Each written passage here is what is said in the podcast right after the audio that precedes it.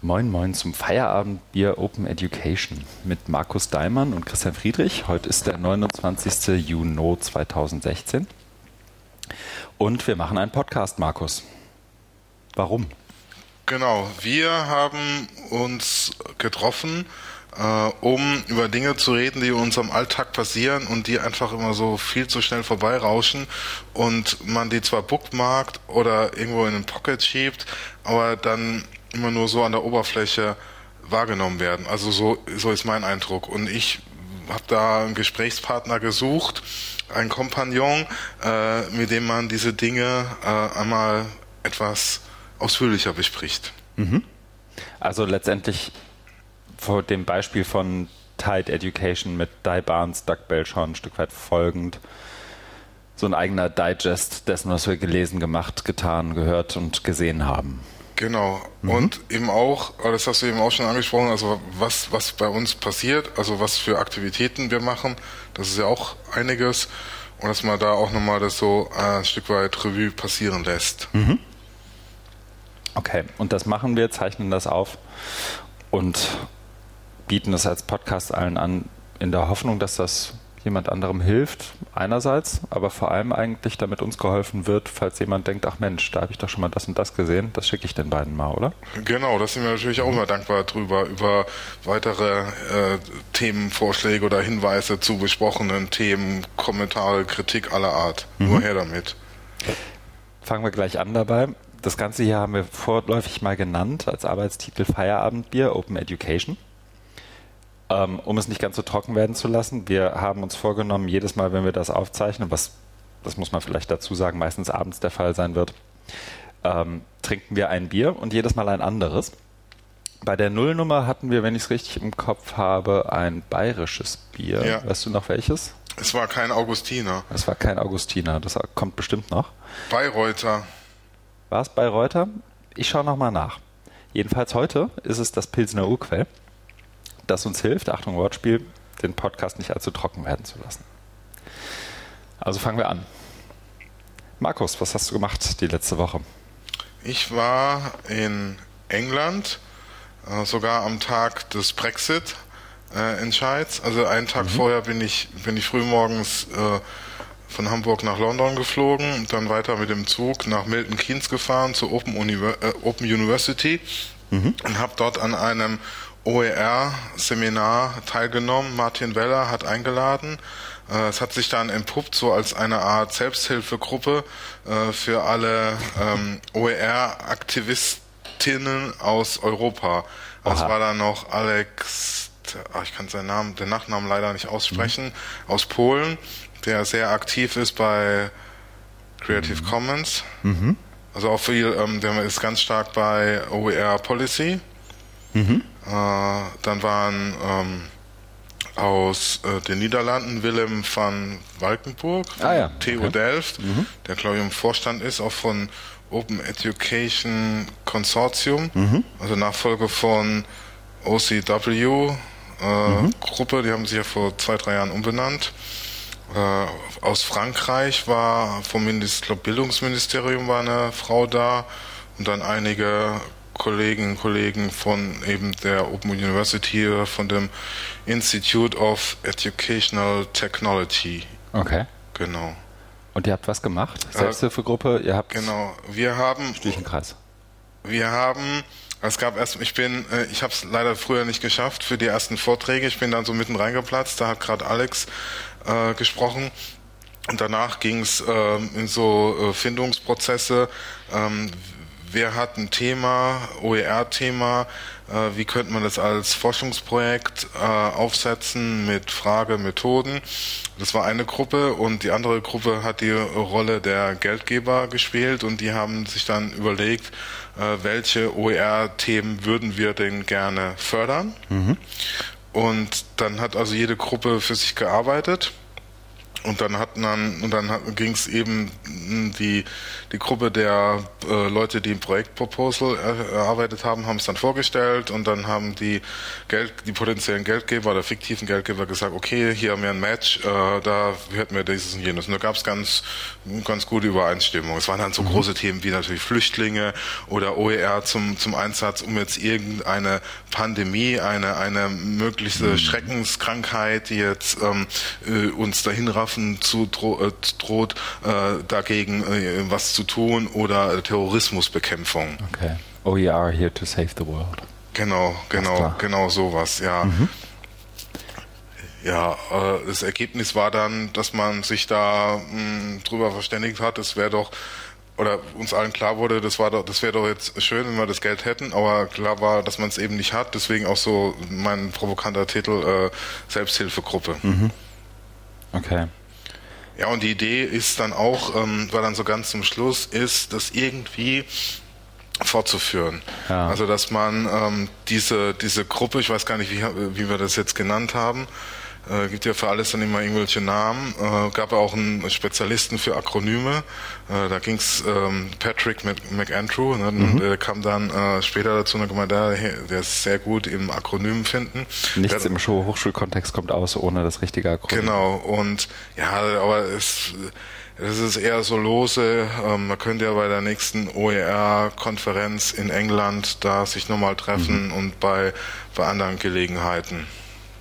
Also es war schon die Bereitschaft da und, und die, die Motivation da was zu machen, äh, weiter irgendwie, aber es geht, also nochmal auch zum Verständnis, es geht darum, so eine m, hm, europäische Perspektive ja. stark zu machen, in Abgrenzung zu den Amerikanern, mhm. die ja immer sehr textbuchlastig mhm. sind, ne, äh, mhm. was, wo es jetzt äh, auch gerade... gleich nochmal drauf, glaube ich. Genau, ne? wo wir mhm. auch nochmal drauf eingehen und da wollten wir eben so eine europäische äh, mhm. Perspektive aufmachen, um, um, um OER da äh, zu verankern oder zu, okay.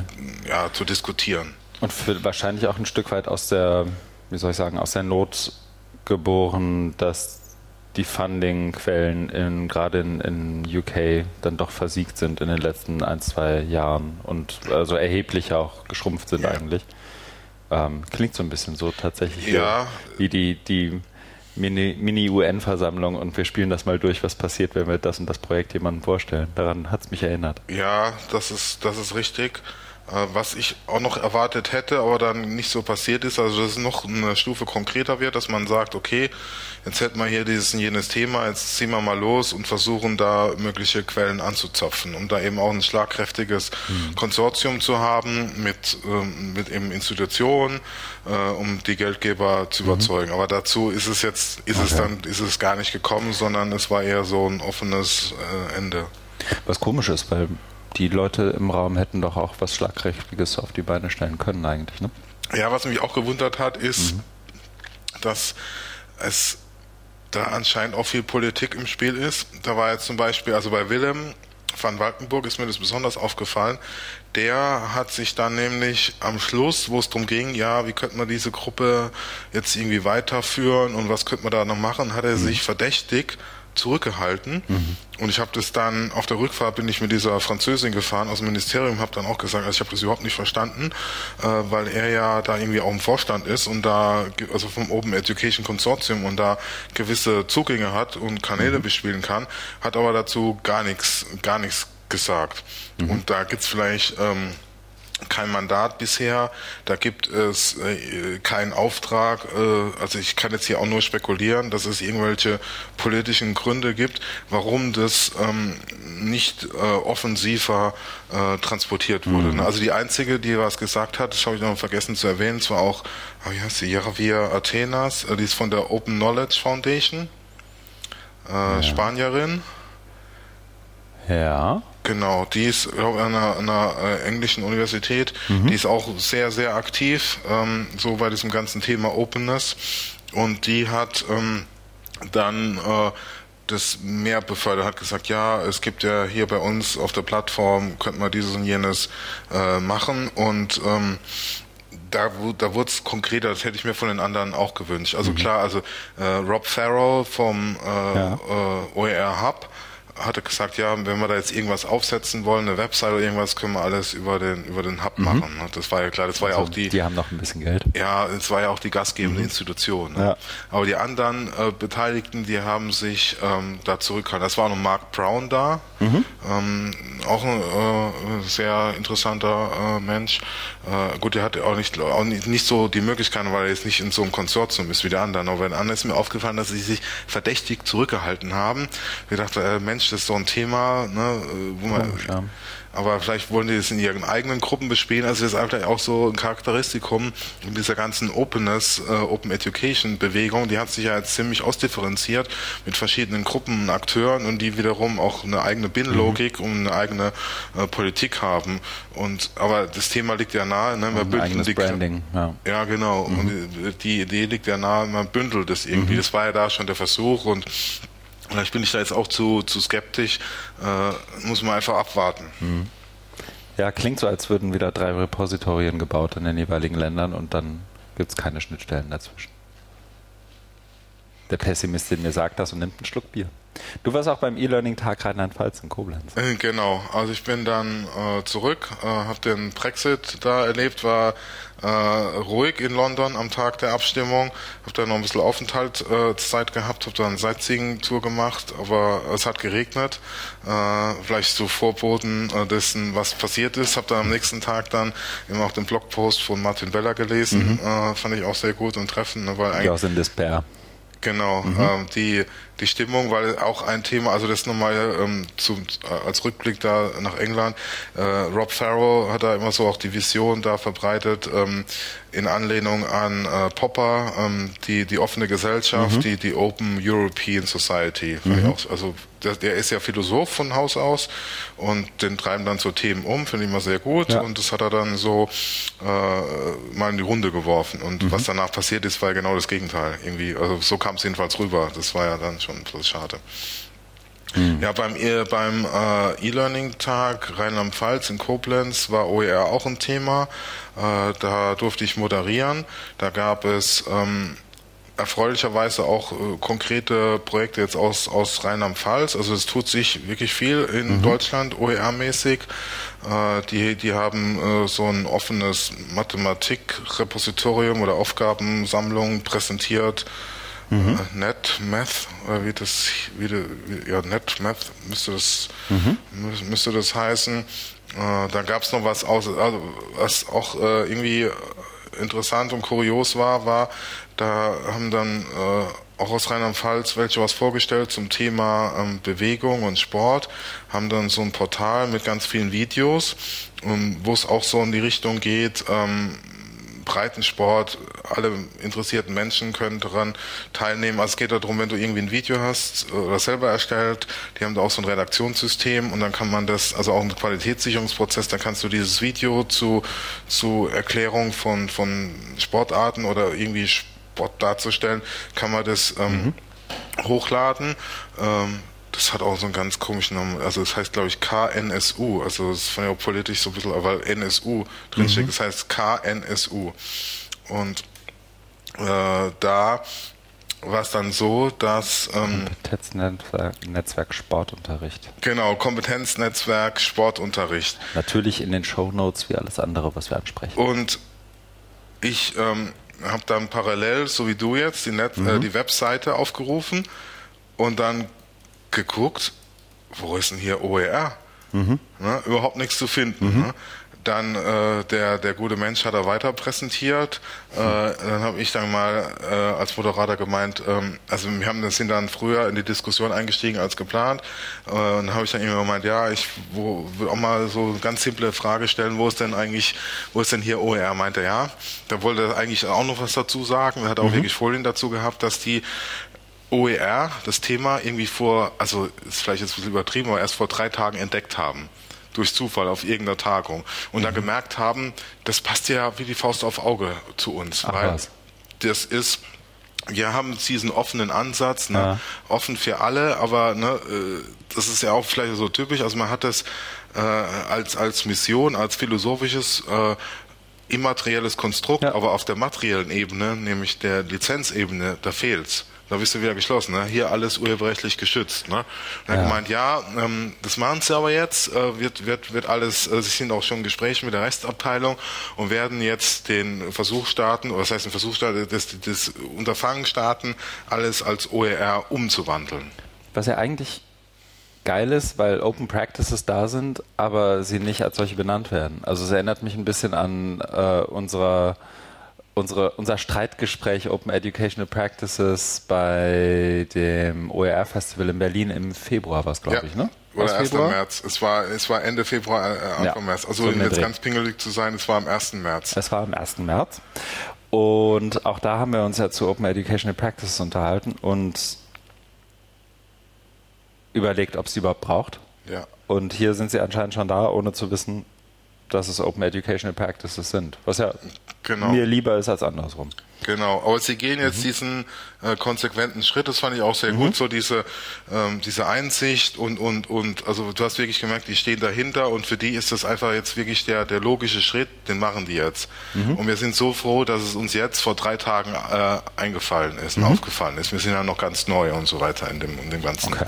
Bereich, ja. Schön. Ja. Was ich gemacht habe, möchtest du wissen? Was hast du denn gemacht, Christian? Ich erzähl's. Ich komme gerade ziemlich frisch, deswegen sitze ich wie bei der Nullnummer auch schon hier in einem meiner besseren Hemden äh, vom Tag der Lehre an der TU. Ich habe da ja Mai erst angefangen, habe jetzt meinen ersten Tag der Lehre an der TU in Hamburg, die auch nach wie vor TU Hamburg und nicht TU Hamburg-Harburg heißt, beziehungsweise das seit 1. April, wie ich gelernt habe, hinter mir. Und der Tag der Lehre ist da so abgelaufen, dass im Lauf des Vormittags Seminare und Vorlesungen und letztendlich jede Veranstaltung an der TU angehalten war, über neue Methoden nachzudenken, die Implementierung von neuen Lehrmethoden und Lernmethoden nachzudenken ähm, und die vielleicht auch direkt auszuprobieren. Ähm, und der Nachmittag war so gestaltet, dass es eine von Axel Dürkop moderierte Podiumsdiskussion gab mit Richard David Precht, Sönke Knutzen, Vizepräsident der TU und einer Studentin, deren Namen schon da über mich ich schon wieder vergessen habe, aber ich kriege es gleich raus. Ähm, jedenfalls gab es einen kurzen Vortrag von Richard David Precht. Der Philosophenbrecht, weil ich habe Der Philosophenprecht. weil ich glaube einen Tweet von dir gelesen, da dachte ich, Precht, das kann doch nicht der Precht sein, Das aber war der Precht. ich habe dann wollte äh, hab dann nicht nicht nachgefragt, äh, irgendwie äh, vergessen und dachte ich, nee, das ist doch nicht hier Schönling Precht. Doch, das war er. Aber first things first, Name der Studentin Labiba Ahmed, die auch äh, sich hochschulpolitisch an der TU engagiert, wie ich lernte. Ich lerne ja noch viele neue Gesichter kennen. Ähm, es war der Precht und es ging um Bildung und Aufgabe der Hochschule im 21. Jahrhundert, also ein Thema, das mir persönlich gar nicht mal so fern ist. Ähm, und es war letztendlich so, dass viel in Prechts Vortrag, der auch, wenn ich das, ich weiß gar nicht, ob das der letzte Stand war, aber der tatsächlich nicht aufgezeichnet werden durfte, weil Herr Precht den Vortrag wohl öfter mal hält, genauso. Ja, Ähm, und deswegen nicht möchte, dass er aufgezeichnet im Netz zu finden ist. okay. Ähm, nach drei Bier hätte ich dazu, mein, Ko- dazu einen Kommentar auf Lager. Vor drei Bier, da spare ich mir den. Ähm, aber es hat mich ein bisschen erinnert an, an Dräger tatsächlich, Ja. aber eben von einer ganz anderen Schiene und einer anderen Argumentationsweise. ja, Im Sinne von Industrie verändert sich 1.0, 2.0, 3.0, 4.0.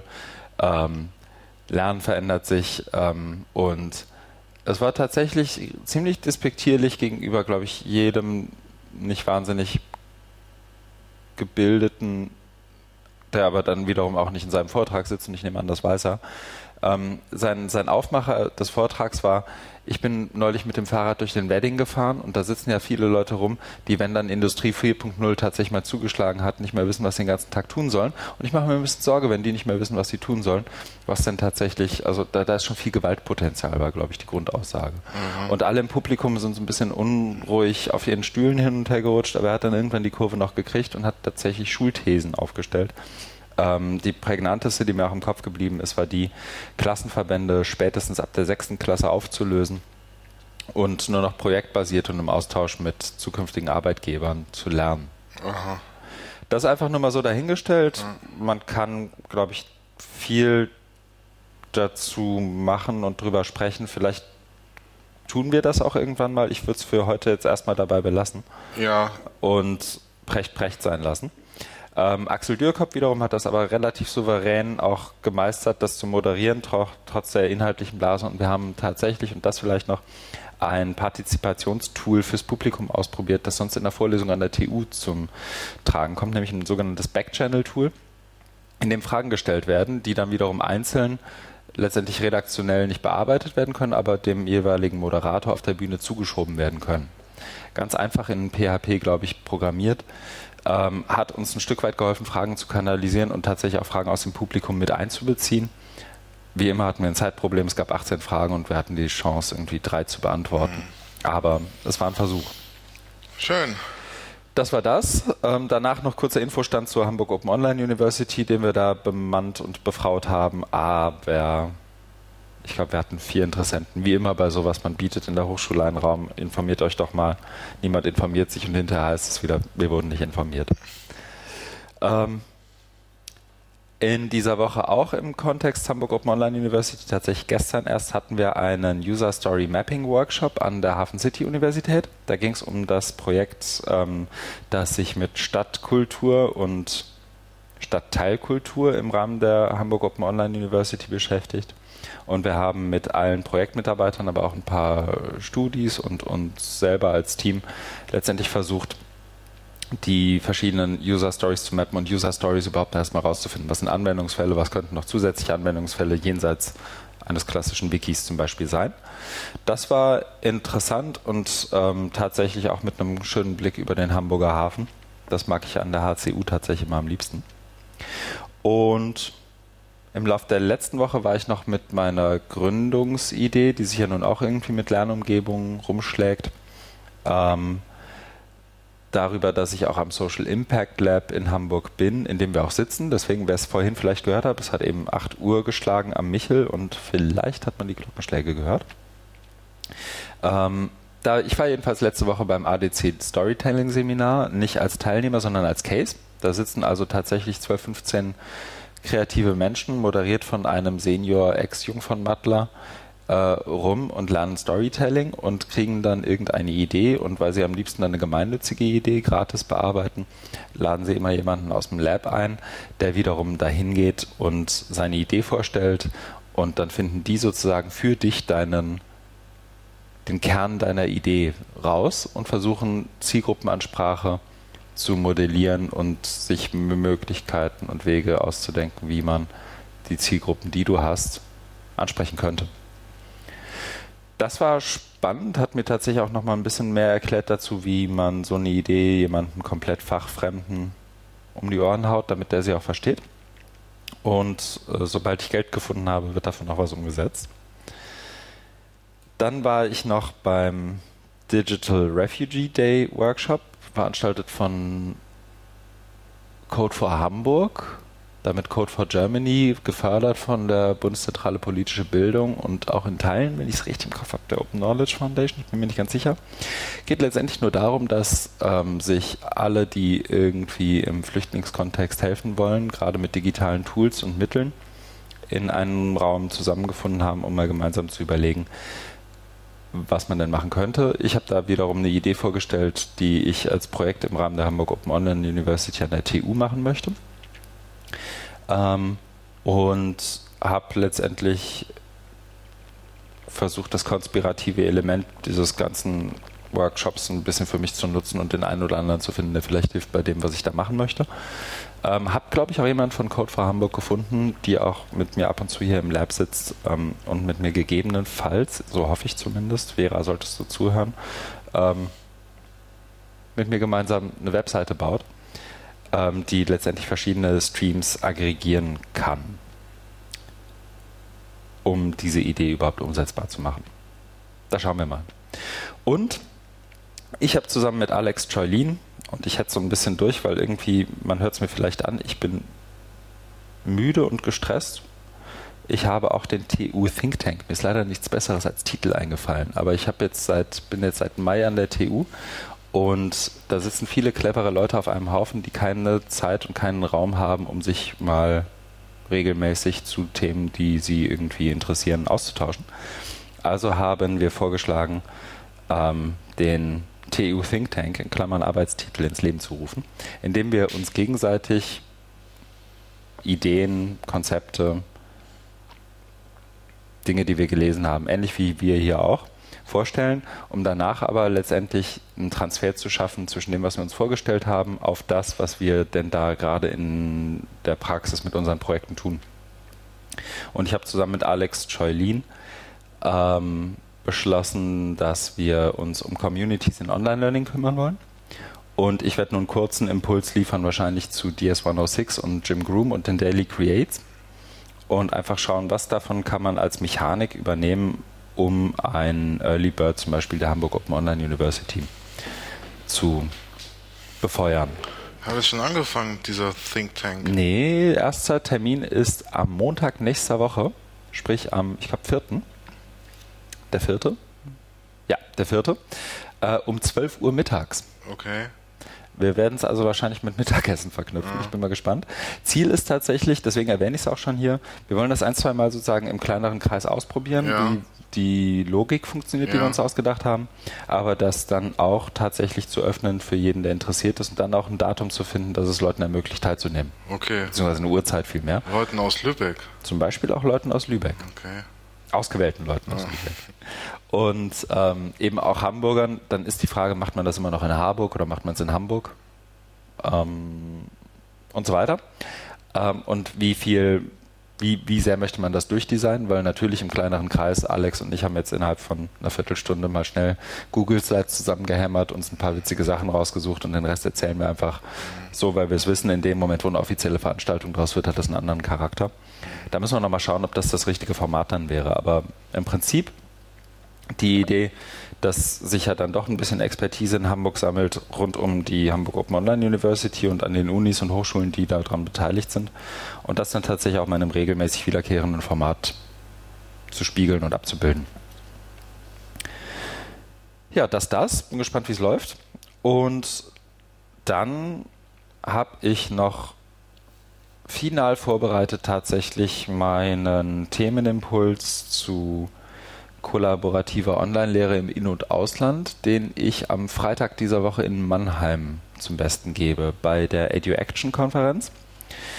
Ähm, da bin ich im Panel Digitalisierung gemeinsam mit Oliver Janoschka vom Stifterverband, Vincent Zimmer von der Kiron und ich muss ehrlich zugeben, da hat aber auch der Redner nochmal gewechselt. Ich kann mich an den Namen nicht erinnern. Jemand von SAP, der das in Weiterbildungsformaten macht. Da geht es um die Herausforderung Digitalisierung und was man damit macht im Bildungskontext. Ähm, der selbsternannte Deutsche Bildungsgipfel in Mannheim und später auch am Samstag dann in Heidelberg, wo es ein Barcamp gibt und wo Mariam von der Digital School und ich auch einen Workshop anbieten. Ähm, und gemeinsam mit, und ich war überrascht, tatsächlich 27 Anmeldungen haben wir. Das sind ungefähr 20 mehr, als ich erwartet hätte. Ähm, gemeinsam mit den Teilnehmern, die in diesem Workshop sitzen, die Lehrveranstaltungen, die sie selber haben und thematisch entwickelt haben, versuchen ein Stück weit kollaborativer in Richtung Blended und hybride Lehre zu denken und das einfach mal gemeinsam auszuprobieren. Wer, ist da die Zielgruppe? Also die wo Zielgruppe sind die her? tatsächlich Lehrende. Von Hochschulen? Mhm.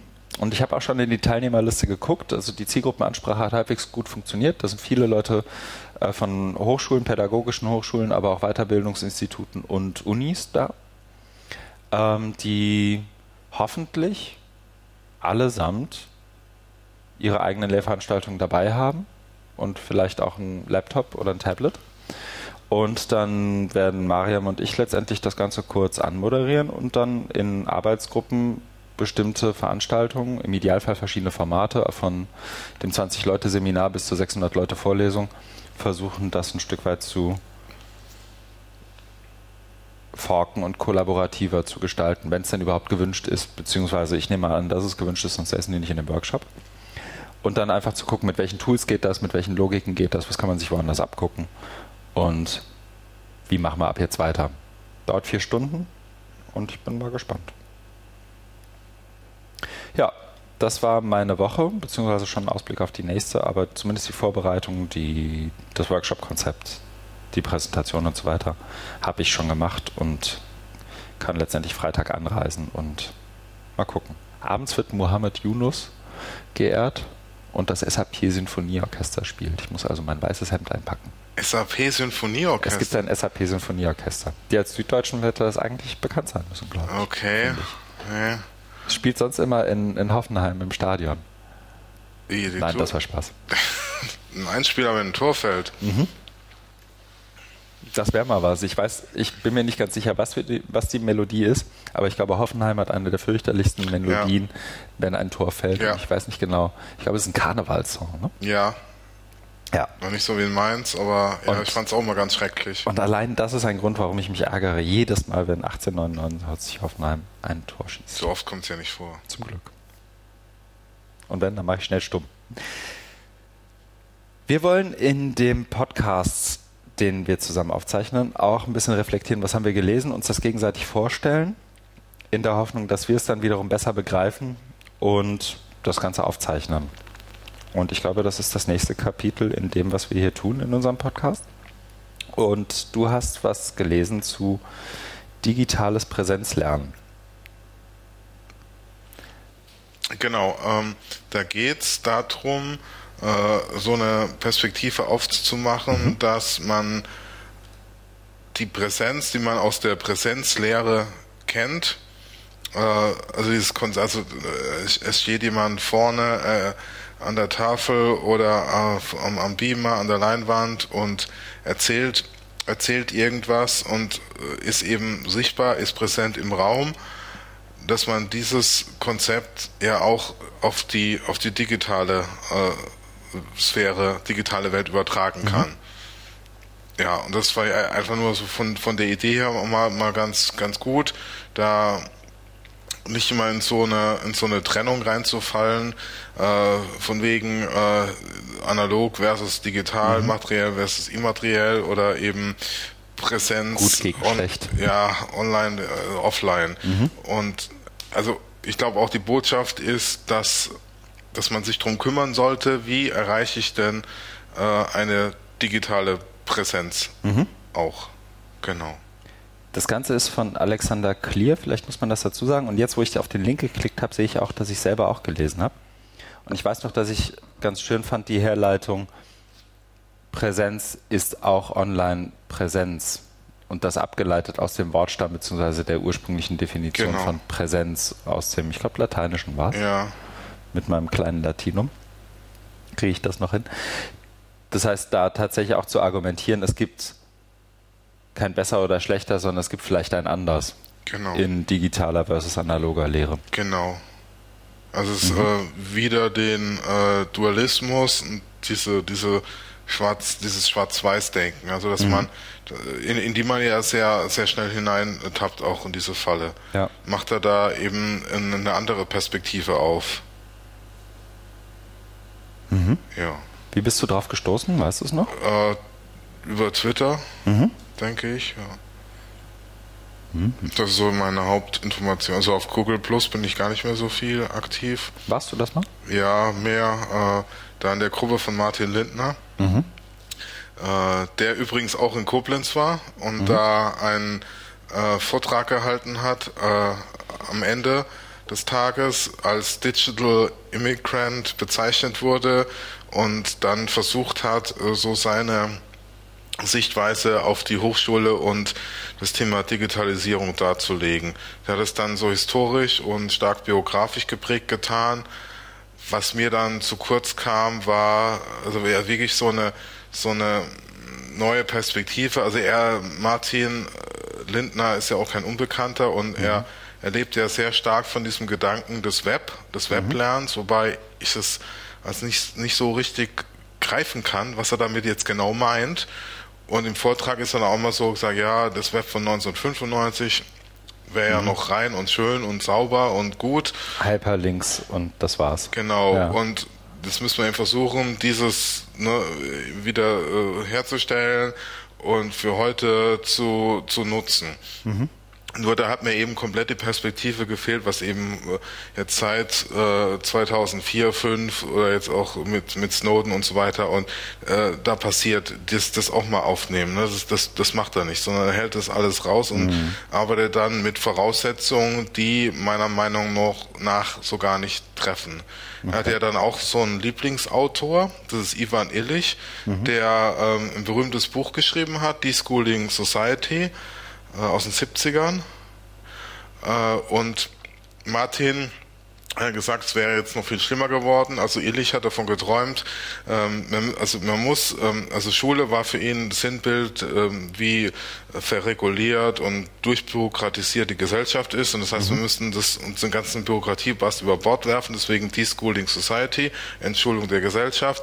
Äh, Martin sagt, dass ähm, weil er ihn bei der Konferenz im Track auch war. Also es gab einen, einen Track äh, auch vom HFD, vom Hochschulforum Digitalisierung, Governance und da ging es eben darum, so wie er es dann beschrieben hat, dass jetzt eine neue Brachial-Bürokratie-Lawine äh, über uns herrollt und jeden Flecken ähm, besetzt ähm, mhm. mit, mit Regularien und Policies und das wäre der Albtraum. Also viel, viel schlimmer als Illich es sich jemals in seinen Künsten Albträumen im Hochschulkontext fast schon. Ja, genau. Mhm.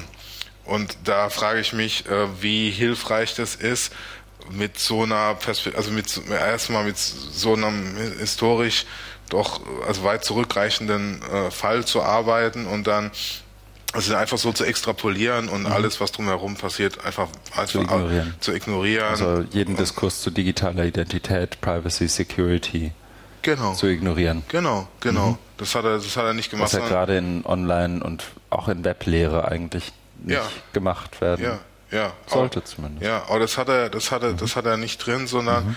er argumentiert dann sehr idealisierend mhm. äh, das Weblernen. Und das ist für mich da ein Stück weit unterkomplex, einfach zu dem, was, was, was, was drumherum passiert. Was so geht, ja. wahnsinnig viele Diskurse, ne? Du hast ja mhm. auch gerade benannt. Ich kenne die alle auch mhm. nicht im Detail, ne? Mhm.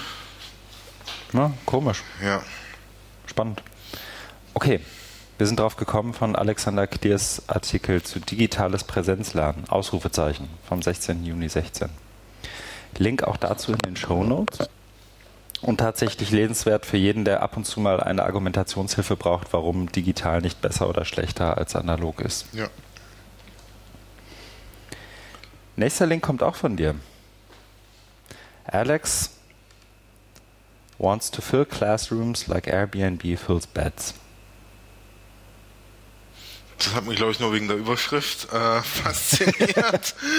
und steht, alles, mhm. der ist auch gar nicht so, so, ähm, so lang, der Artikel. Mhm. Ich muss gestehen, ich glaube, der steht irgendwie noch auf meiner Leseliste. Mhm. Also ganz. Ich wurde neugierig wegen der Überschrift. Ja. Also Clickbait hat funktioniert. Okay. Ich habe kurz drüber gelesen vorhin. Und letztendlich ist das ein Startup, wenn ich es richtig verstanden habe. Und dieses Startup namens Alex ist ein Team von woher auch sonst Harvard University Students. Ähm, und Alex steht für Anyone's Learning Experience. Und die haben für sich beschlossen, dass sie so wie Airbnb leere Betten an jemanden vermietet oder in der, in der Sharing Economy vielleicht sogar. Ja doch, das ist ein Vermieten. Jedenfalls sollen leere Plätze in Hörsaal oder Seminar an einzelne Lernwillige vergeben werden. Also ein Stück weit Granularisierung des Bildung oder der, der von, von Bildungsabschlüssen und Bildungszugängen. Und es geht aber letztendlich auch hier tatsächlich um einen reinen For-Profit-Gedanken, wenn ich das richtig verstanden habe zumindest. Da hat zum Beispiel die Northeastern University einen Platz frei und Accenture sagt, ja Mensch, unsere Berater können aber genau zu dem Seminar mal was machen. Und dann werden die da halt hingeschickt und über Alex als Provider, analog zu Airbnb, wird das Bett, in Klammern der Platz im Hörsaal, vermietet mit einem Fee für Alex, aber die Northeastern würde eben auch profi äh, irgendwie profitieren und Accenture zahlt wahrscheinlich weniger, wenn sie Leute irgendwo in den Hörsaal schickt, als wenn sie ein internes Weiterbildungsprogramm macht. Das war die Idee. Und vielleicht auch gar nicht so blöd. Ich habe mich gefragt, wie man das anpassen oder wie, was man davon übertragen kann, sollte und möchte auf deutschen Hochschulkontext. Genau. Auf was bist du da gekommen? Auf nix, ehrlich gesagt. Also ich kann, ich verstehe den Ansatz, ich verstehe auch, warum das interessant sein kann. Und wenn jemand wirklich im deutschen Hochschulsystem eine Vorlesung anbietet, die nur zu zwei Drittel ausgebucht ist, was ja nun ab und zu mal vorkommt, dann tut es, glaube ich, niemandem weh, wenn sich da einfach ein Gasthörer reinsetzt und das einfach mal mitmacht. Wenn es um den Abschluss geht, dann verstehe ich das wiederum. Da sind ja Unis auch immer relativ scharf drauf. Hoheitliche Aufgabe. Wir vergeben die Abschlüsse. Ähm, das kann vielleicht auch in Deutschland also ein, sozusagen ein On-Top-Profit sein für eine Hochschule. Ich habe aber ehrlich gesagt kein Szenario vor Augen, in dem eine Vorlesung, die wirklich von zum Beispiel Accenture oder hier in Hamburg Airbus oder Bertelsmann oder wem auch immer ähm, interessant wäre, warum ausgerechnet die unterbucht sein sollte das, da, da ist für mich der Disconnect. Also wenn es eine Vorlesung an der TU zu Luft- und Raumfahrttechnik und ähm, Aero- oder Aquadynamik oder was auch immer geht, dann bin ich relativ sicher, dass der Studiengang ohnehin schon ganz gut besucht ist. Das ist zumindest meine Erfahrung bisher. Und wenn er das nicht wäre, würde ich mir eher darüber Gedanken machen, warum der Studiengang nicht ausgebucht ist, als ja. zu überlegen, wie kriege ich denn jetzt Airbus-Mitarbeiter da rein. Ähm, jetzt ist das Hochschulsystem in Deutschland ja aber auch ein klein bisschen anders als in Nordamerika. Insofern, vielleicht müssen wir da nochmal drüber nachdenken und haben gegebenenfalls, wenn uns die Erleuchtung trifft, beim nächsten Mal ein Update zu, oder? Ja, wobei ich tue mir da ähnlich wie du auch schwer, da jetzt irgendwie ein Szenario zu finden, weil das Hochschulsystem hier ja auch ziemlich bürokratisiert ist und das steht ja dieser Idee entgegen. Also mhm. das ist ja immer so dieses smarte und ganz einfach gehalten. Die Idee ja, aber wenn du mal genauer hinguckst, ne, dann, dann geht es ja los ne, mit den Problemen oder mit ja. den Einschränkungen. Und es widerspricht dem Businessmodell Professur, ganz platt gesagt. Ja. Also ohne das befürworten oder da irgendwie gegenzureden zu wollen. Wenn ein Marketingprofessor eine gut besuchte Vorlesung hat, und gute Forschung macht zu etwas, dann wird es dem wahrscheinlich nicht sonderlich lieb sein, dass potenzielle Kunden, die ihn privat in einer Weiterbildung besuchen oder wo er mal eingeladen wird, für einen Tag um Workshop zu machen, sich für viel weniger Kohle bei ihm in die Vorlesung setzen, die er ohnehin hält. Genau. Und er hat davon nichts, sondern das Businessmodell Professor würde er sagen, Professor Meyer Müller-Schmidt, Experte für ähm, Marktforschung im Bereich XY, fährt dann halt mal in genau das Unternehmen, macht dann einen Workshop und finanziert davon den nächsten Familienurlaub. Genau, also da gibt es die Systemlogik, die dagegen spricht. Da ja. gibt es eine starke Trennung zwischen öffentlich, öffentlicher Bildung und privater, privater Weiterbildung. Mhm. Okay, aber vielleicht kommt, kommt uns ja noch was in den Sinn. Machen wir die deutsche Copycat von Alex. Der nächste Link, Hattrick an Daimann, ist auch von dir. Das 2016 ähm, Teaching Manifesto von der Uni Edinburgh. Manifesto for Teaching Online. Okay. Hast du da auch reingeguckt? Ich habe da auch reingeguckt. Ah, das ist gut. Dann kannst du dir dazu was sagen. Kann ich. Ich kenne noch das 2011er Manifesto for Teaching Online von den Damen und Herren aus Edinburgh. Und ich mag, mochte es tatsächlich schon damals, weil es letztendlich eine lose Zusammenstellung von Prinzipien ist. Aber, aber auch von Thesen letztendlich. Ähm, und wir können ja einfach ein paar rausgreifen. Also es ist letztendlich eine Webseite onlineteachingmanifesto.wordpress.com slash the text. Ähm, da sind die letztendlich alle aufgelistet, auch nicht durchnummeriert oder ähnliches, was es jetzt zumindest schwer macht, sie zu referenzieren. Aber das erste direkt ist, Online can be the privileged mode. Distance is a positive principle, not a deficit. Und alleine in dem Ding könnte man, aus dem Ding könnte man eine eigene Podcast-Sendung machen. Mhm. Also online kann der privilegierte Modus von Lernen sein und Distance Learning kann das positive Prinzip sein und nicht das Defizit. Also der Narrativ, alles, was du online machst, alles, was du in Fernstudium machst, ist automatisch zweite Klasse, weil es ist ja nicht on campus, wird genau damit ausgehebelt und als, als Attitüde auch nicht mehr akzeptiert. Und alleine das zeigt, glaube ich, auch, warum aus Edinburgh immer wieder ganz gute Sachen im Bereich Online-Lehre und Online-Bildung kommen. Ja, das ist also so, so diese, was dahinter steckt, ist ja ähm, die Vorstellung, dass also ich habe mich ja auch viel mit Fern Fernlehre beschäftigt, äh, zu meiner Hagener Zeit noch, dass es eben minderwertige Bildung ist. Das ist ja, was, mhm. was du auch gesagt hast. Ne? Und dann hat man ja über Jahre, Jahrzehnte dagegen an, an, angehen müssen und sagen, nee, das ist hier auch qualitätsgesichert, hochwertig und äh, eben staatlich anerkannt. Aber der Narrativ ist ja nie gestorben. Also es gibt ja immer noch, wenn jemand sagt, ich habe Psychologie an der, ich glaube Psychologie gibt es an der FU, ne? Ja, ich ja. habe Psychologie an der FU studiert, ja, versus ich habe Psychologie in Marburg. irgendeine Marburg studiert, bei Herrn Hanke vielleicht sogar in einem Seminar. Ähm, dann glaube ich, gibt es noch einen ganzen Haufen Menschen und ich würde mich da selber vielleicht gar nicht spontan ausschließen, die sagen würden, ah, Marburg ist dann aber schon besser, schöner, toller, größer. Ja, wobei hier auch die, die Fachkulturen eine Rolle spielen. Mhm. Also Psychologie gebe ich dir recht, mhm. aber man hat ja schon gemerkt, jetzt auch mit diesem Shift von Distance Education zu Online. Mhm. Oder, oder spricht ja dann auch von Online Distance Education. Das hat für mich schon so eine positivere Konnotation mhm. bekommen, online, im Vergleich zu Distance. Mhm. Und da ähm, ist ja ist ja ein Riesenmarkt jetzt entstanden. Mhm. Mit MOOCs. Ist ja auch online und nicht Massive und nicht Distance, Distance. Ja.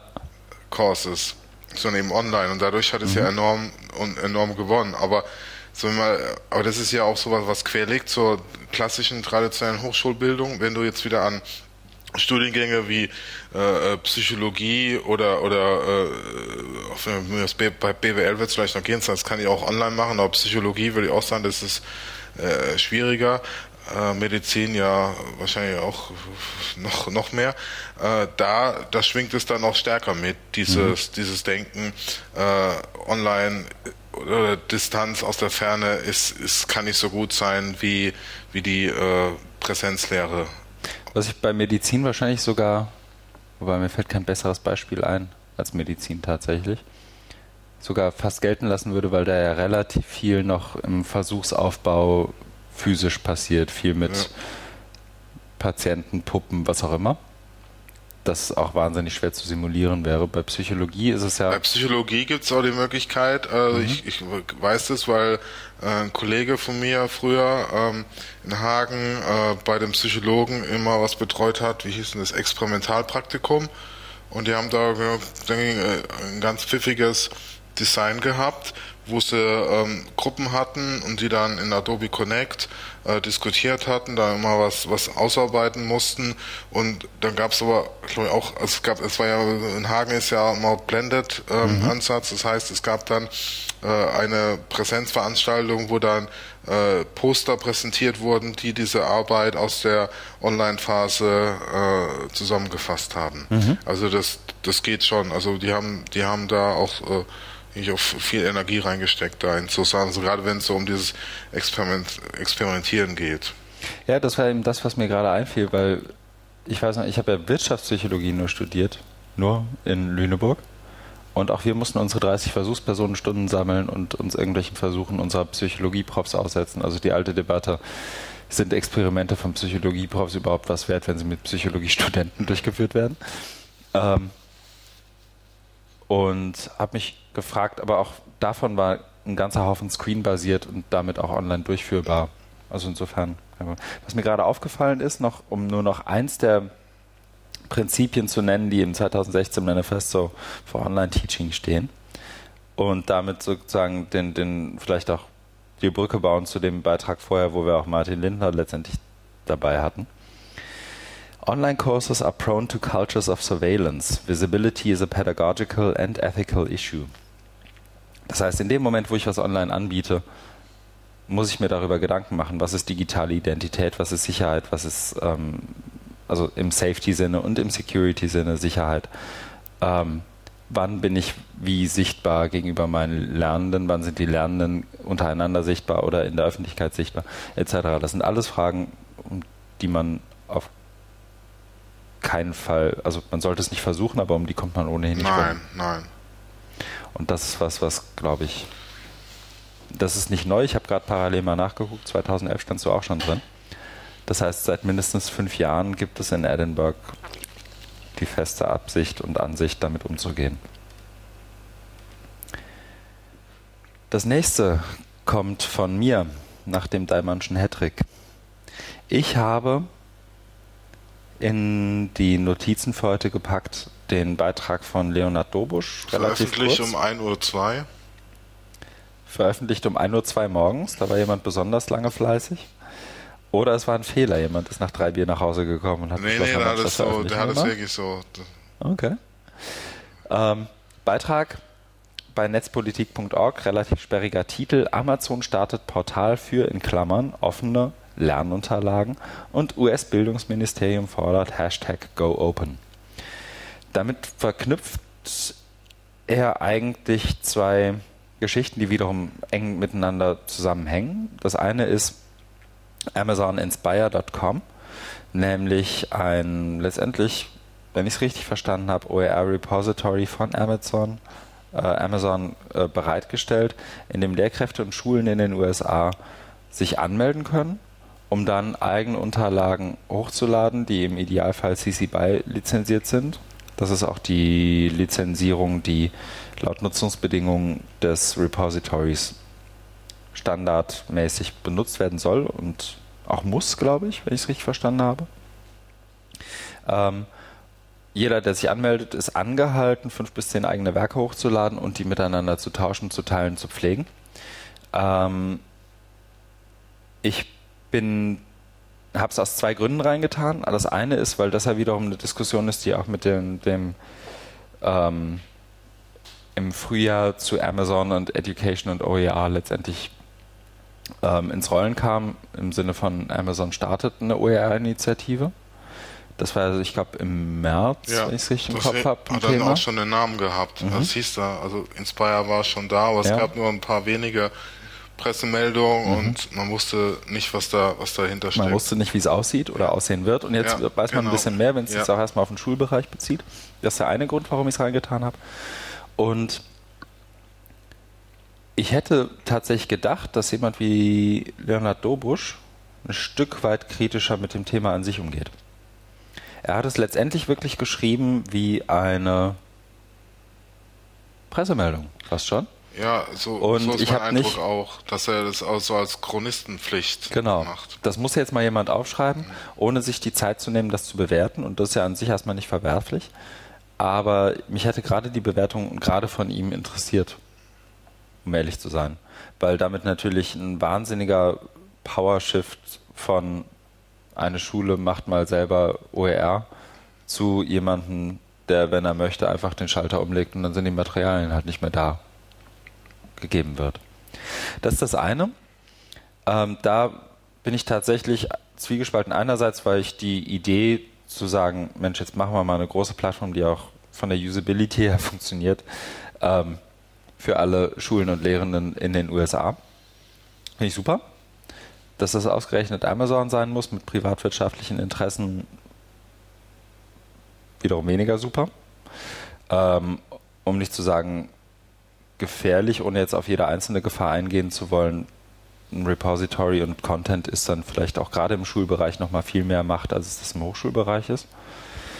Und zum anderen äh, die Verknüpfung dessen wiederum mit der Go Open Initiative des äh, US-Bildungsministeriums, in dem ganze Schulbezirke aufgefördert werden, letztendlich Schulbücher zu ersetzen durch OER.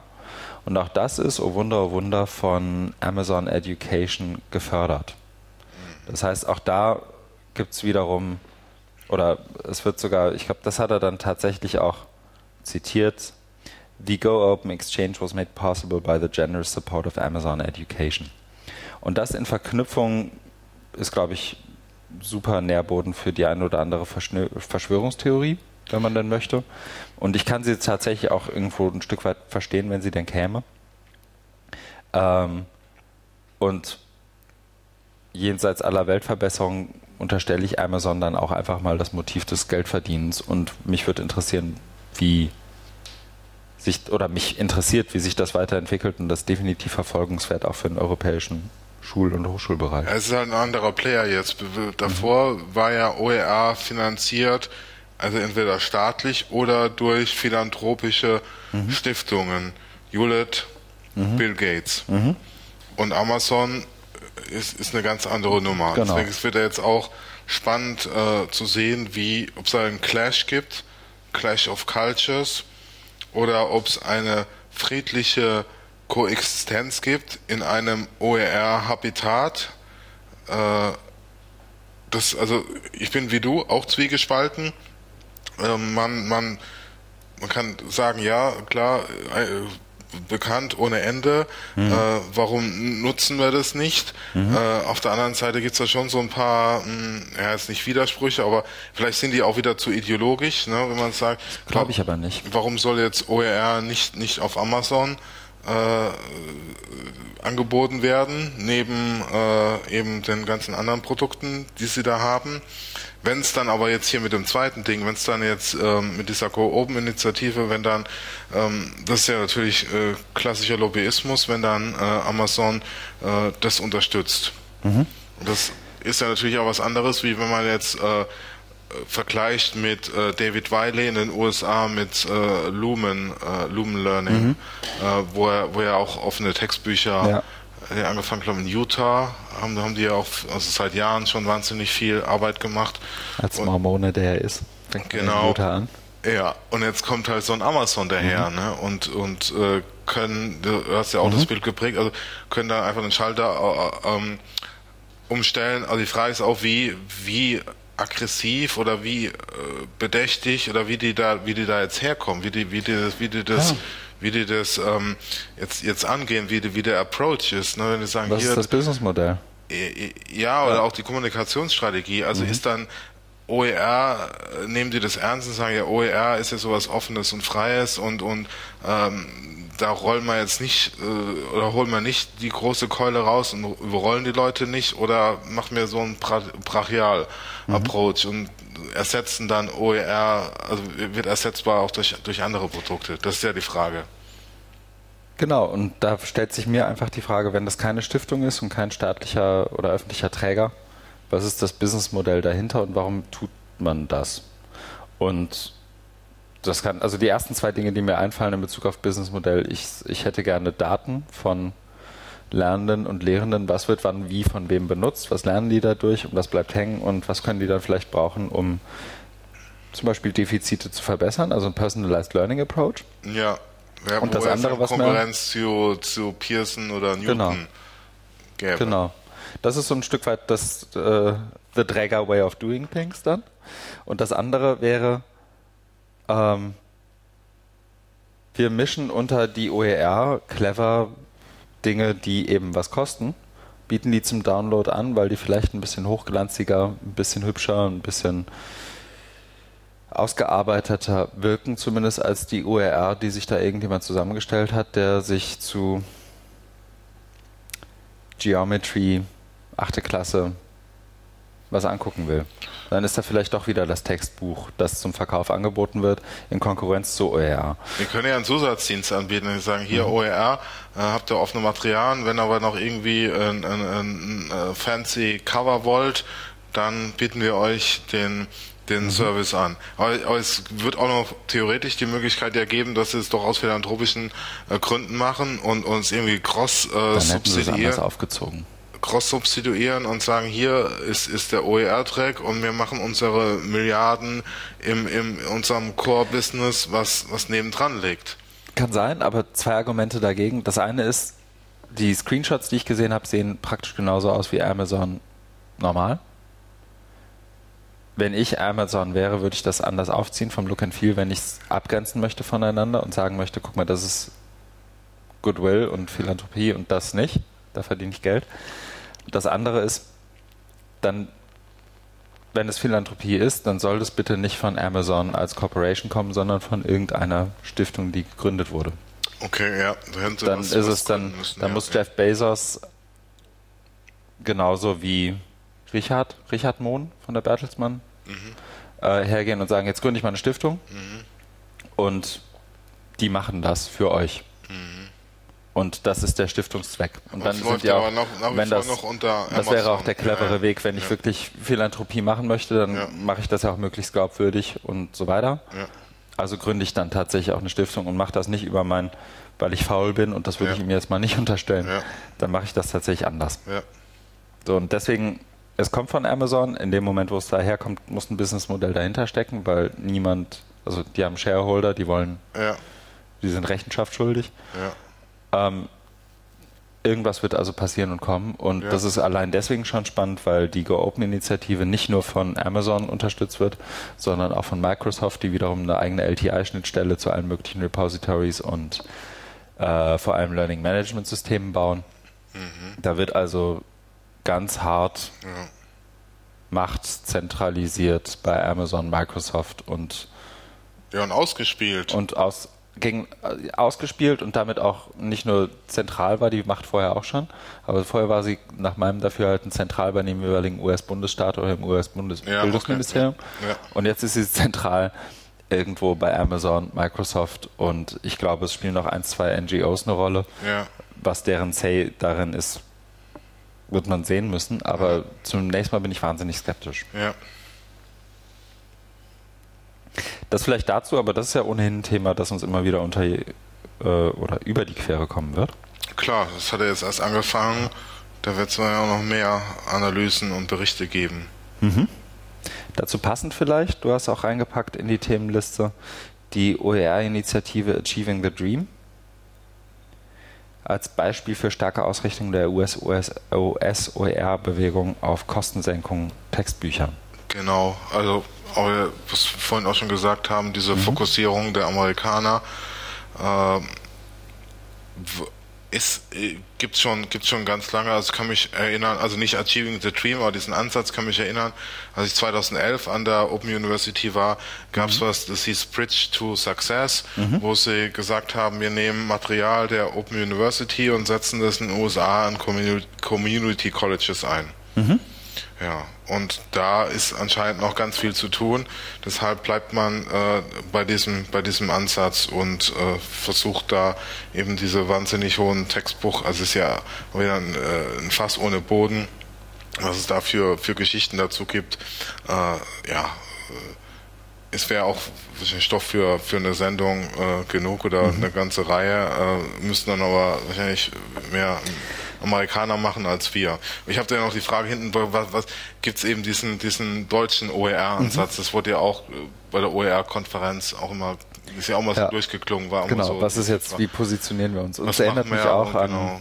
es erinnert mich auch an, als ich in Edinburgh war bei der OER 16, ähm, das war im April, als Jim Groom ja auch das erste Mal tatsächlich, war mir gar nicht klar, aber naja gut, woher auch, ähm, das erste Mal tatsächlich in äh, England beziehungsweise in dem Fall in Schottland war ähm, und einen Vortrag gehalten hat und letztendlich auch mehr oder weniger vorwurfsvoll als Hauptargument oder Öffnungsargument seines Vortrags gebracht hat, die US-OER-Bewegung ist fokussiert auf Kostenreduzierung und das passt überhaupt nicht in meine Vorstellung von Open. Ja, Und daran anschließend wiederum fallen mir, fällt mir der Beitrag von David Wiley auch wiederum ein, die Second Power of Open. ja, Und die reine, oder andersrum, in dem es ja letztendlich darum geht, dass Open das nicht nur einen Kostenvorteil haben kann, was ja gerade dieser nordamerikanische Narrativ und auch Motivation für OER sein kann und ja auch zu Recht sein kann, aber vor allem eben auch in der Second Power of Open der Austausch auf einer, wie soll ich sagen, pädagogischen Ebene zu suchen ist. Und darin Openness eben noch einen zusätzlichen Gewinn bietet oder ein Gewinnpotenzial bietet für Lernende und Lehrende, ähm, jenseits von einer blanken und einfach nachzuhaltenden Kostenreduktion. genau. Also ich hatte, äh, war mal im Workshop bei, bei der äh, Digital Turn Konferenz im September in Berlin, äh, auch zum Thema Open Education. Und da ähm, ging es auch darum, so ähm, Ausschreibungen und, und Politik-Statements zu untersuchen und da ist uns auch aufgefallen, also in der Gruppe, wo ich war, dass es eins ist mal dieses Removing Barriers und das war da aber Reducing Cost, könnte man jetzt mhm. in Anlehnung dazu sagen. Äh, und dann ist mir eben aufgefallen, da fehlt ja noch diese, diese, dieses Empowerment oder Enabling, also diese, mhm. dieses Positive. Und das ist halt schade, dass das bei, ähm, bei den Amerikanern dann so, so, so wegfällt weil ähm, also die, die fokussieren eben sehr stark darauf und da wird eben so eine so eine Argumentation aufgebaut. Ne? Durch die Kostenreduzierung erhält jeder die Möglichkeit ja. zur Bildung, aber du wirst ja in gewisser Weise auch da wo, da wo reingesetzt. Und was eben fehlt, ist so dieses auch durch äh, in Deutschland äh, mit dem Bildungsbegriff äh, verbundene Ideal der Emanzipation, mhm. ne? wo man wo man etwas hervorbringt. Ja. Genau. Und das kommt eben bei den Amerikanern da überhaupt nicht, überhaupt nicht rüber, weil die auch äh, keine so, so Anbindung haben an, an philosophische Traditionen, sondern eher äh, gegen, äh, was ja auch berechtigt ist, gegen kommerzielle Verlagsinteressen äh, angehen. Und gegen die, gegen die Machenschaften der, der Industrie da, der Publishing-Industrie. Ja. Ja, ich meine, das ist natürlich auch irgendwie nachvollziehbar in dem Moment, wo ein Calculus Textbook für einen Drittsemester College-Studenten 450 Euro kostet und das ist nur eins von sechs, die er braucht. Ja, oder wird jetzt so viel Energie drauf verschwendet? Also ja. klar, das kostet wahnsinnig viel, aber es wird so viel Energie drauf verschwendet, überhaupt erstmal einen Normalzustand zu erreichen. Und dann wird es mhm. ja erst losgehen, weil das ist ja auch wieder so das Thema Open Education Practices. Was machen wir dann? Haben wir OERs, aber dann ändert sich ja noch nichts. Und das sehe ich in den USA mhm. ja auch nicht. Ne? Dann, dann kriegt jeder äh, einen kostengünstigen Zugang, aber was, was ist da jetzt der Unterschied. Ne? Du ja. bestärkst ja das System. Wir wollen ja auch das System ein Stück weit ähm, transformieren. Und das ist ja wahnsinnig schwer, weil genau. erstmal viel Energie reingeschoben wird, bis du normal null bist. Und, mhm. und, und dann geht's ja erst los. Da, da haben wir in Deutschland eine, eine bessere Ausgangssituation. Ja, das stimmt. Ich meine, das ist ja auch was, was der eine oder andere gerade im deutschen Kontext immer wieder sagt. Europa oder Deutschland hat mit einer dezentralen Struktur Alleinstellungsmerkmale, ja. die es woanders nicht gibt. Also lass uns darauf aufbauen. Und blöd ist das ja auch nicht, das zu machen. Also es ist ja die, die reine Kostenargumentation ist mir auch zu wenig, sowohl motivational als auch im Ergebnis, ja. um irgendwie mich mit Open Educational Resources oder Openness ja. im Allgemeinen zu beschäftigen. Ja. Das stimmt. Second Power of Open habe ich auch nochmal in die Show Notes gepackt. Das nächste, was wir in unserer Liste haben, kommt, wenn ich es richtig überblicke, von mir. Und zwar ist das ein Beitrag von Mark Smithers auf seinem Blog Thoughts About Technology in Higher Education mit dem Titel Why University Learning Management Systems are the Temporary Classrooms of Today. Und er leitet direkt ein mit der Warnung, dass er eine fürchterliche Analogie bringen wird ähm, und rät tatsächlich Leuten sofort wegzugucken, wenn sie bei sowas besonders allergisch reagieren. Aber er fängt an mit der Idee oder dem, dem Bild, und das ist mir tatsächlich an meiner Schule damals auch passiert. Ähm, die Schule ist als Gebäude nicht mehr in der Lage, alle Schüler zu fassen. Also lass uns doch mal ein paar Container aufstellen, dann können die Schüler da rein. Mhm. Und das ist natürlich alles total temporär. Und zehn Jahre später stehen die Dinger immer noch da. Und davon startend und über ein paar Zwischenschritte in der Argumentation hangelt er sich dahin, dass das Learning Management System, also die Moodles, die im Idealfall sogar Canvases, die Ilias, Open OLADs dieser Welt, ähm, die Temporary Teaching Spaces in Online-Lehre sind. Okay. Und es ist gar kein langer Artikel, aber er leitet das relativ schnell ein und kommt dann auch ein Stück weit auf Gründe zu sprechen. Und da wird es dann für mich persönlich interessant, auf Gründe zu sprechen, warum ist denn das Learning Management System immer noch so verpönt? Wenn du in Lüneburg und wahrscheinlich auch an der TU, ich habe es noch nicht versucht, aber wenn du in Lüneburg über einen Campus rennst und wahllos irgendeinen Studi rauspickst und fragst, was hältst du denn von Moodle? Dann ist er kurz davor, dich mit der flachen Hand ins Gesicht zu schlagen, einfach weil die Erfahrung fürchterlich ist. Ja, tatsächlich. Verpönt bei Studenten, aber nicht von Hochschulleitungen. Von Hochschulleitungen nicht, weil das ist halt was ähnlich wie, ich stand heute noch davor, ähnlich wie das Smartboard, das schafft man gerne an ja. äh, und sagt dann, guck mal, alles ist digital. Und damit könnt ihr alles machen, was ihr jemals machen können wolltet. Hier ist euer Silo. Viel Spaß damit. Ist auch ein, aus Hochschulleitung viel einfacher, kann man sich des Problems Digitalisierung ja auch nicht entledigen, als zu sagen, guck mal, hier ist eine Moodle-Lizenz, ohne ein Problem zu lösen. Aber immerhin. Ähm, aber er geht ein bisschen auf Gründe ein und das hat wiederum mit mir relativ ähm, oder hat bei mir wiederum Anklang gefunden. Er geht in dem Artikel auf den aus seiner Sicht Hauptgrund ein, warum auch Lehrende Learning Management Systeme als solche ablehnen. Und kurz zusammengefasst ist es letztendlich nur die Aussage, der lack of agency as the main reason educators resist the LMS. Also Agency als Begriff, der, da fällt mir auch immer wieder die Übersetzung ins Deutsche wahnsinnig schwer, ähm, als Begriff der nicht nur Verantwortung, sondern auch der Gestaltungsfreiheit und Entscheidungsfreiheit innerhalb eines bestehenden Systems.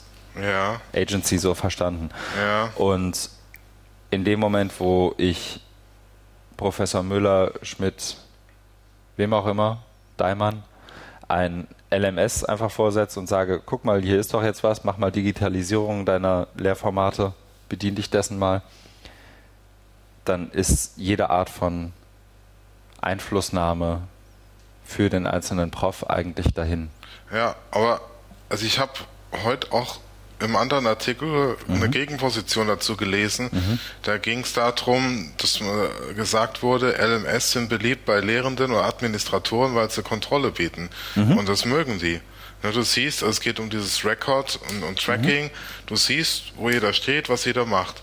Und dass das eben wie du auch sagst, mit der Lüneburg-Geschichte, dass die natürlich nicht für Lernende gemeint, gemacht sind, mhm. ne, also nicht für den User und, und, und nichts mit User Experience zu tun haben, mhm. das, das wissen wir alle.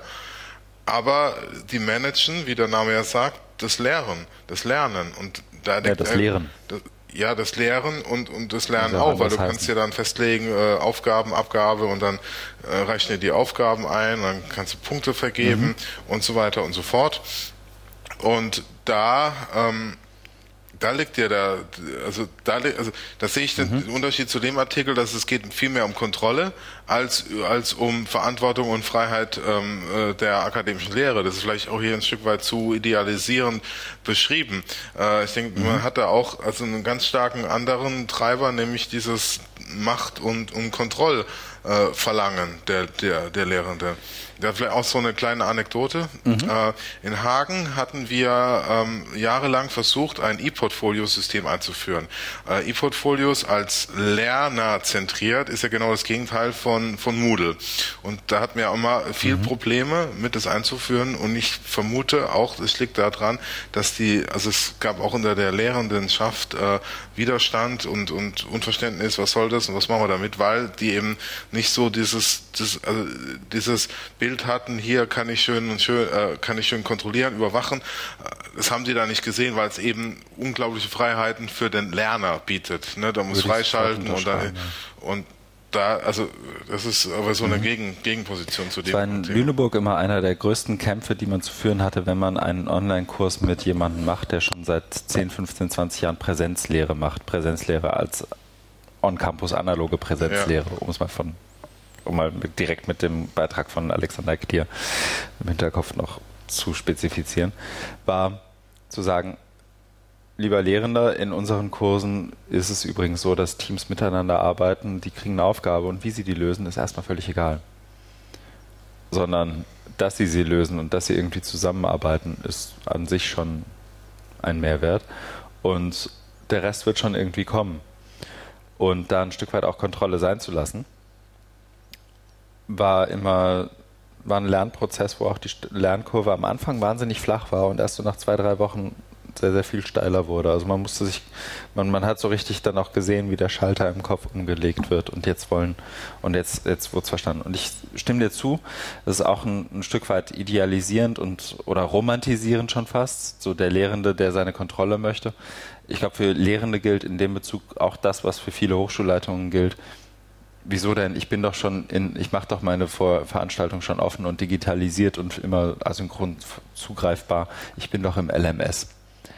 Das heißt, das LMS als der kleinste gemeinsame Nenner, als das Last Resort der Online-Lehre, der digitalen Lehre, um sagen zu können, aber das machen wir doch schon alles. Haken dran, nächstes Thema. Alles Liebe, ciao.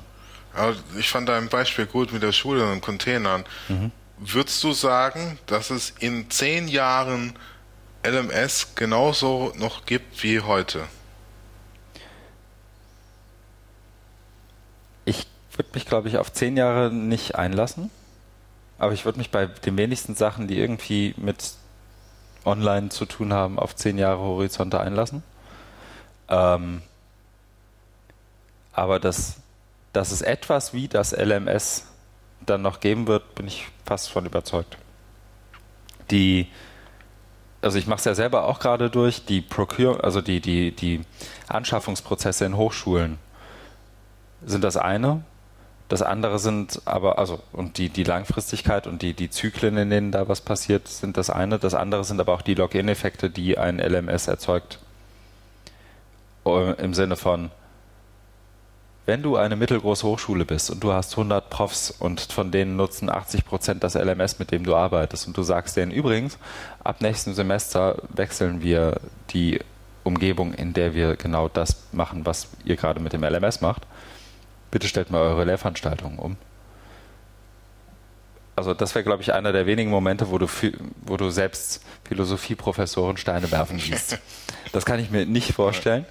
Und entsprechend ist der Login-Effekt so groß, dass es etwas wie das LMS noch geben wird. Also es wird auch, da soweit würde ich mich aus dem Fenster lehnen, Blackboard oder dessen Nachfolger noch geben und die werden weiter irgendwas wie Moodle anbieten und genau das wird das übernommen haben werden, was gerade noch Moodle und Blackboard ist. Das ja. Und das ist. Jetzt wünschte ich, ich hätte ein zweites Bier hier. Ich habe mein erstes Bier schon ausgetrunken. Auf die, auf, die Aussage bräuchte ich eigentlich. Wir müssen zum Ende kommen. Ja. Machen wir auch. Der nächste Beitrag ist, wenn ich es richtig auf dem Schirm habe, von dir wieder. Blending Formal and Informal Learning Networks for Online Learning. Ist das was, was wir vielleicht auf die nächste Episode schieben? Ja, das ist ein Artikel, ähm, den ich auch nicht im, noch auch noch nicht Super, im Ganze gelesen habe. Ich fand nur da im Abstract da ist mhm. glaube ich ein, ein, ganz interessanter ähm, genau ähm, mhm. hier dieses ähm, ja, also es geht darum, dass, dass, dass, dass, die, äh, dass das Design der Kurse mhm. nicht darauf ausgerichtet ist, die informal äh, Experiences. Also es wird ja viel gesprochen, äh, mhm. äh, informelles Lernen, äh, 70 Prozent, formelles Lernen, 30 Prozent und wie bilden wir diesen Kompetenzerwerb ab? Und mhm. da, da ist so, das ist wegen, das ist mir jetzt aufgefallen, ein, ein Argument, oder ein Ansatzpunkt dieses Artikels zu sagen, die sind auch gar nicht darauf ausgerichtet, diese informal Experiences mhm. abzubilden oder zu berücksichtigen. Aber das können wir dann nochmal. Machen wir beim nächsten Mal, nur vielleicht fürs Protokoll. Es geht um einen Beitrag im International Review of Research in Open and Distributed Learning. Ein Open Access Journal. Genau, von der Athabasca University, an der auch George Siemens, wenn ich es richtig Nein, da war der, der ist in Texas. Ist nicht mehr da? Nee. Aha. Da ist Aber er macht noch Lehrveranstaltungen dann, oder? Kann sein. Ich glaube, ich habe neulich was gesehen. Blending Formal and Informal Learning Athabasca ist die Universität, also Athabasca ist, wo keiner wohnen Mikrofondisziplin, Herr Daimann. Habe ich gelernt. Geschrieben von Betul Czerkawski. Schieben wir in die nächste Episode. Genau, mit Stories aus Athabasca. Jawohl.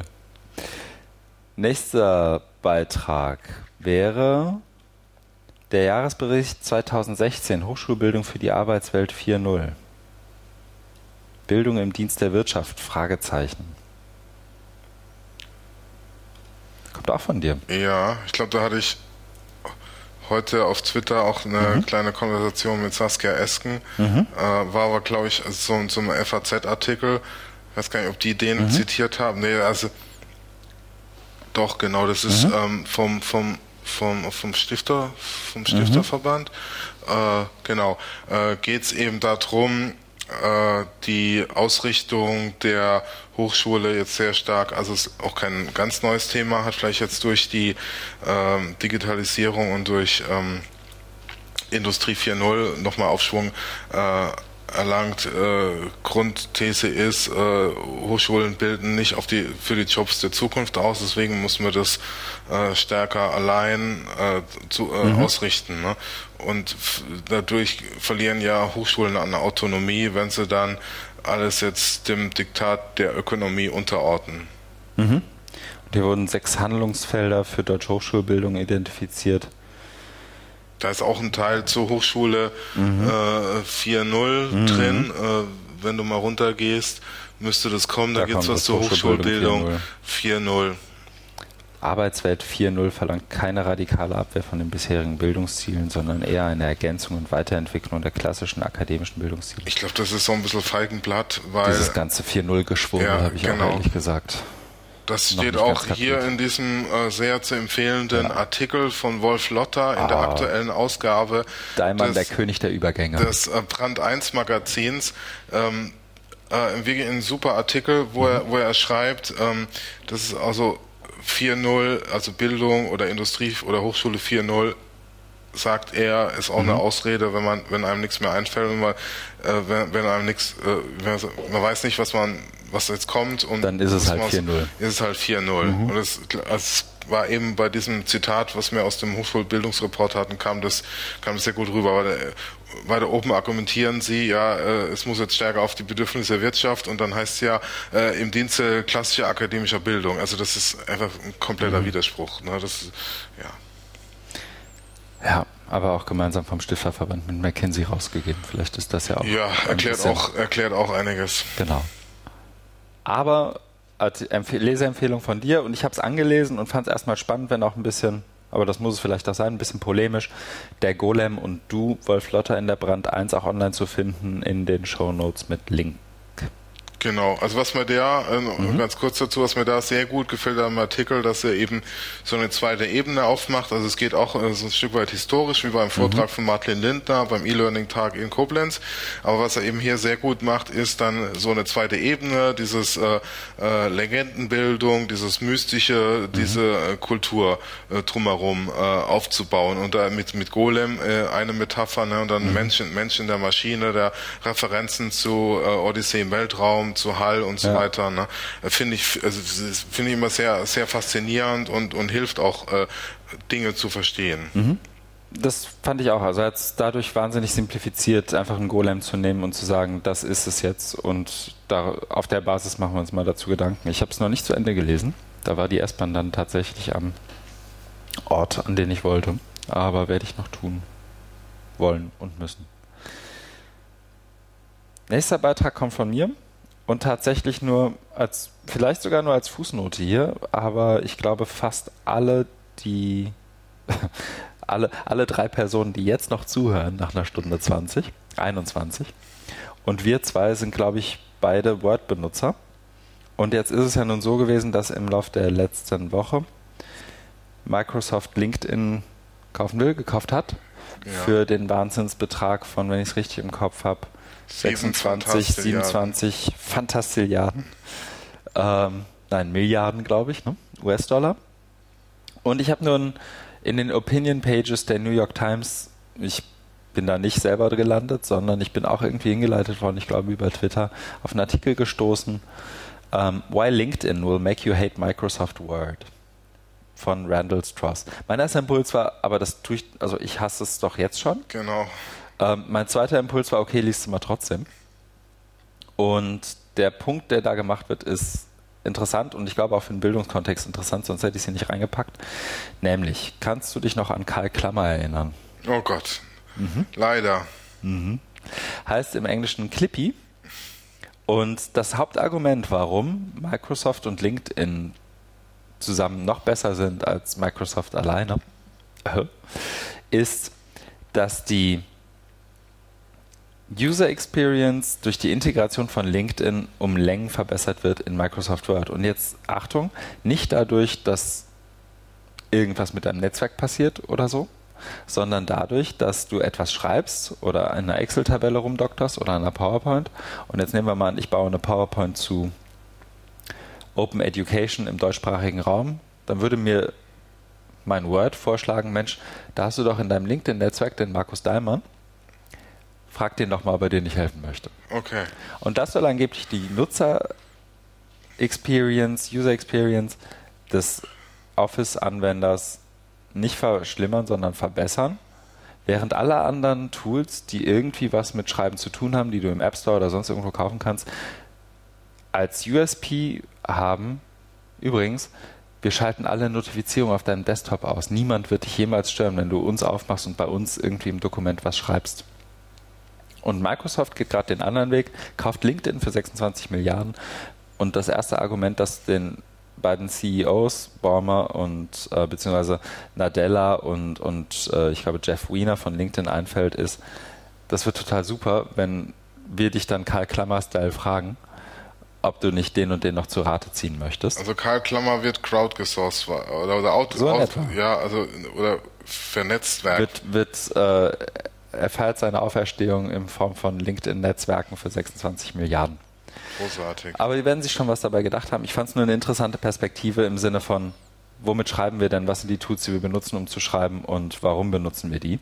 Und tatsächlich, ich habe es erst widerwillig gelesen und dann äh, amüsiert weitergelesen, weil ich dabei auch gelernt habe, Fun Fact, Clippy oder Karl Klammer ist 2010 vom Time Magazine zusammen mit, Achtung, Asbest, bleihaltigen Benzin und Bezahltoiletten zu den 50 schlimmsten Erfindungen aller Zeiten gewählt worden. Mit Recht.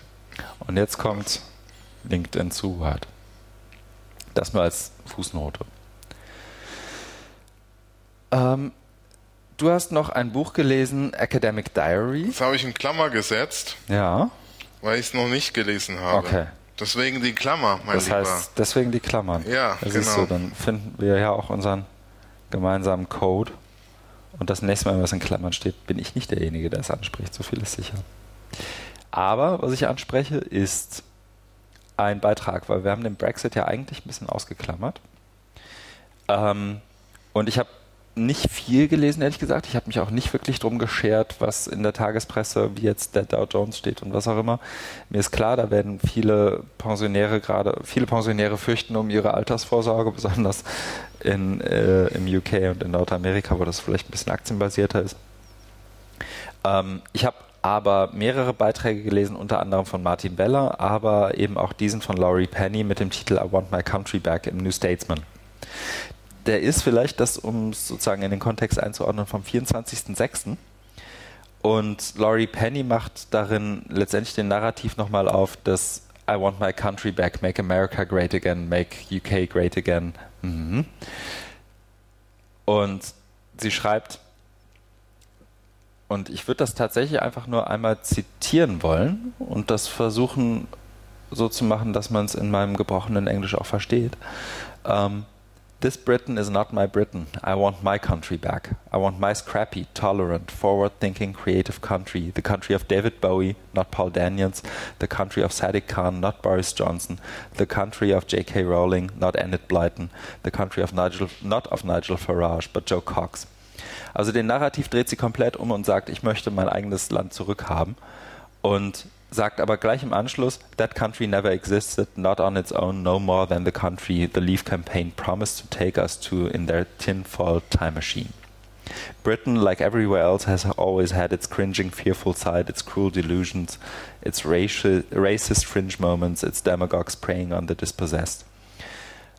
Also letztendlich auch zu sagen, das Land, das sie da zurückhaben möchte, ist letztendlich eine Utopie. Genauso wie das Land eine Dystopie ist, dass die Farages und Johnsons im UK fordern. Und ich habe den Artikel allein deswegen schon super gefunden, weil unter anderem, und das ging tatsächlich durch mehrere Newsletter, ein Abschnitt zitiert wurde, von vielen zitiert wurde, den ich tatsächlich auch seitdem nicht aus dem Kopf bekommen habe. Ähm, und jetzt noch ein Absatz, danach bin ich auch durch, sorry. The Welsh have a word for this feeling. The word is, und ich hoffe, ich spreche es richtig aus, the word is hurrah. It means a longing for a home you can never return to, a home which may, ne- may never have existed at all. The Welsh, incidentally, voted to leave the EU after decades of being ungently screwed by government after conniving Tory government. Cackling and tearing the heart out of towns which were once famous for something other than teen suicide. Finally, someone gave them the opportunity to vote for change, for any change at all. Und jetzt kommt's, und das ist tatsächlich was, was ich nicht mehr aus dem Kopf kriege. When all you have is a hammer, every problem starts to look like David Camerons face. Also auch da wiederum diese Ambivalenz, in, die es auch so im Nachklang nach der Abstimmung zum Brexit gab, tatsächlich auch nochmal in, den, in, dem, in der walisischen Abstimmung oder im walisischen Abstimmungsverhalten letztendlich nochmal zu zeigen. Ich habe weiß gar nicht, hast, ich habe ein, zwei Artikel gesehen, habe sie aber nicht im Detail gelesen. Was bedeutet das jetzt alles für Bildung und Kooperation? Ja. Ich habe nur gelesen, die bestehenden Kooperationsprobleme, Projekte sollen weitergeführt werden und es soll keine Änderungen zunächst mal geben. Aber die Anbahnung von zukünftigen Kooperationsprojekten mit einer britischen Universität da wird Ja, auch erstmal viel ähm, aufgebaut und wir müssen erstmal zwei Jahre warten. Die Engländer überlegen ja auch noch, ob sie bei der EM noch weiter mit, mitspielen können. Ob das Na, das hat sich ja in diesem Jahr zumindest schon mal erledigt. aber was mir jetzt noch gerade eingefallen Ja. ist, zum Abschluss, zum Ausklang, wäre es auch nicht irgendwie so eine, mit diesem Country, ähm, dass das niemals existiert hat, ist vielleicht Open Education, so wie wir es verstehen, auch eine Chimäre, eine, eine Utopie? Utopie, die es niemals gibt, geben kann, geben wird und aber wir darauf hinarbeiten, eine möglichst gute Abbild davon zu erhalten. Und im Hintergrund müssen wir, wenn wir in der Postproduktion wird im Hintergrund an dieser Stelle ähm, Musik eingespielt, die tatsächlich den Gedanken auch irgendwie reflektiert. Auf der einen Seite Jörg Träger, auf der anderen Seite Ja. David Wiley. Genau. David Und dazwischen Brecht, viel Grau. Stephen Downs. Ja. Genau. Ja, ist spannend. Also ich fand hier die Idee einfach interessant, den Nationalismus umzukehren in was positiv Besetztes, Ja. der da irgendwie mit, mitschwingt. This is not my Britain, I want my country back. Ähm, aber es wird tatsächlich, glaube ich, viel auch aufgebauscht und, und dann schauen wir erstmal, was da tatsächlich passiert. Ja, das nur vielleicht dazu, weil wir den Brexit als solchen ja, glaube ich, gar nicht behandelt haben, außer dass, welch Zufall, du an dem Tag der Ja. Abstimmungen da warst. Ja. Ich möchte jetzt kein, keine Beziehung zwischen den beiden Vorfällen herstellen. Nein. Genau. nee, das war jetzt für uns kein Thema. Okay. Ja. Wir haben es geschafft, unter einer Stunde 32. Wir wollten noch unter einer Stunde bleiben. Mhm. Dies da müssen wir noch üben. Es ist diesmal eine Stunde 31 und Achtung, 45 Sekunden geworden. Beim nächsten Mal sind wir vielleicht ein bisschen selektiver, was die Linkzusammenstellung und Themenzusammenstellung angeht. Ähm, wir werden das in irgendeiner Art und Weise veröffentlichen. Wie schauen wir uns nochmal an? Von da, wo wir es veröffentlichen, gibt es auch einen Link zu den Show Notes, die im Moment noch ein Google Doc sind und es wahrscheinlich auch bleiben werden. In diesem Google Doc bitte Feedback, Kommentare und Verbesserungsvorschläge. Wir sind sicher, wir können sie brauchen. Auch wenn noch ein Titel in den Sinn kommt, der besser ist als das Feierabendbier Open Education. An alle drei Menschen, die jetzt vielleicht noch zuhören, wenn überhaupt. Ähm, gerne Verbesserungsvorschläge auch über Twitter, über das Google Doc, wie auch immer, an uns herantragen. Sollte davon ein Namensvorschlag erfolgreich werden, lassen uns sicher irgendeine Überraschung einfallen, um das zu vergüten. Und wenn es nur informell ist. Ähm, vielleicht noch abschließend, was machst du in der nächsten Woche? Ich gehe zur Magdeburger Konferenz, Magdeburger Theorieforum. Da freue ich mich schon sehr, Freitag, Samstag, weil es eine explizit theoretische, philosophische äh, Konferenz ist. Und in meinem Tagesgeschäft ist das sehr viel praktisch, ja. sehr viel dynamisch, mhm. äh, was ich total spannend finde und aufregend. Aber mir, äh, wie, wie hieß es da, along, along, also ich sehne mich nach etwas Philosophie, mhm. äh, um meinen Philosophietank aufzufüllen. Na dann. Das, das werde ich machen. Das heißt, Ansonsten werde ich mich meinem Tagesgeschäft hingeben und MOOCs machen. Sehr gut. Ja. MOOCs machen und in Magdeburg den Philosophietank auffüllen. Genau. Sehr gut. Ja. Bei mir wird es die Edu-Action in Mannheim und Heidelberg mitsamt Workshop und die erste Ausgabe des TU Think Tank und dann werde ich mich endlich mal sehr, sehr intensiv damit befassen, auch den Enzyklopädiebeitrag zu schreiben, den ich dir schon fast schuldig bin inzwischen. Alles gut, solange du irgendwann lieferst in den nächsten Wochen. Wochen. In den nächsten Wochen bekomme ich ihn. Du hast es ja auf der Agenda. Gut, dann gehen wir jetzt noch ein zweites Bier trinken. Wünschen ja. Allen beiden, die noch zuhören, einen schönen Abend, weiteren Tag und bis zum nächsten Mal. Tschüss.